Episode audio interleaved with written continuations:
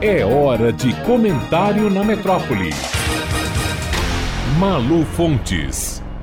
Olá, ouvintes da metrópole. Estamos naquele período do ano em que, mesmo que a sua vontade de saber coisas sobre o Big Brother Brasil seja zero ou até negativa, menos 10, não vai adiantar. Aceita que dói menos. Você vai saber de quase tudo vão falar no trabalho, entre os amigos, em casa, nos jornais impressos, nos telejornais, em todos os programas de televisão e, claro, e principalmente no seu celular e em seu computador. É uma avalanche de informações aleatórias sobre o programa e outras nem tanto. Em Salvador e na Bahia, então, nesta edição, a impossibilidade de ignorar o programa multiplicou a meta ao infinito quando entrou na casa um ultra carismático baiano de Salvador, de Cajazeiras, para disputar o prêmio milionário e tudo mais que a presença no reality e uma eventual vitória trazem. Davi Brito, motorista de aplicativo, se tornou queridinho de Salvador num piscar de olhos. Mas não é dele que estamos falando aqui, mas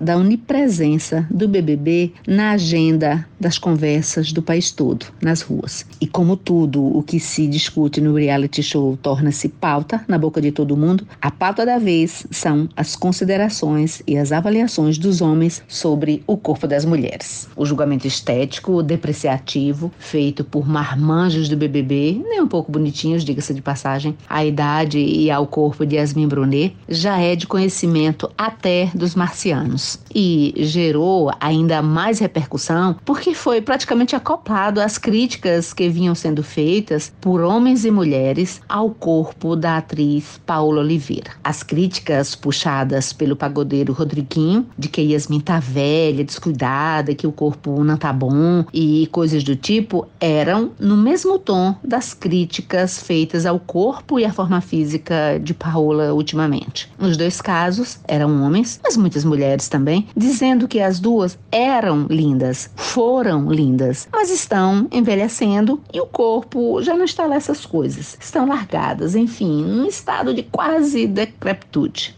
Em tempos de meu corpo minhas regras, plus size, fora corpo padrão, minha idade não me define, etarismo, pra lá machismo tóxico e uma infinidade de hashtags. A verdade é que no imaginário social e principalmente no imaginário masculino, as mudanças são muito menores do que a gente queria. As mulheres continuam predominantemente instaladas nessa caixinha física de que boa e bonita mesmo e usável é quando são jovens, gostosas, segundo a tabela e a régua masculina, pois muito gorda parece matrona e parece mais velha e muito magra é, deve estar tá doente. E jovem, claro afastou-se dessa régua, está literalmente acabada. Com toda a polissemia desta palavra, quando ela é aplicada a coisas ou a pessoas, que neste caso dá na mesma, não serve mais para nada coisas ou mulheres, tanto faz. Embora isso diga muito mais sobre a hipocrisia dos supostos avanços da nossa cultura social e sobre os homens, diz muito ainda, sim, também sobre o quanto as mulheres continuam sendo empurradas para as molduras do mundo. E não são todas que conseguem sair dessas molduras alheias. Que eu diga a própria mãe de Yasmin, Luísa Brunet, que foi agredida, mesmo sendo um ícone extremamente bem-sucedida, por seu próprio companheiro. Malu Fontes, jornalista, para a Rádio Metrópole.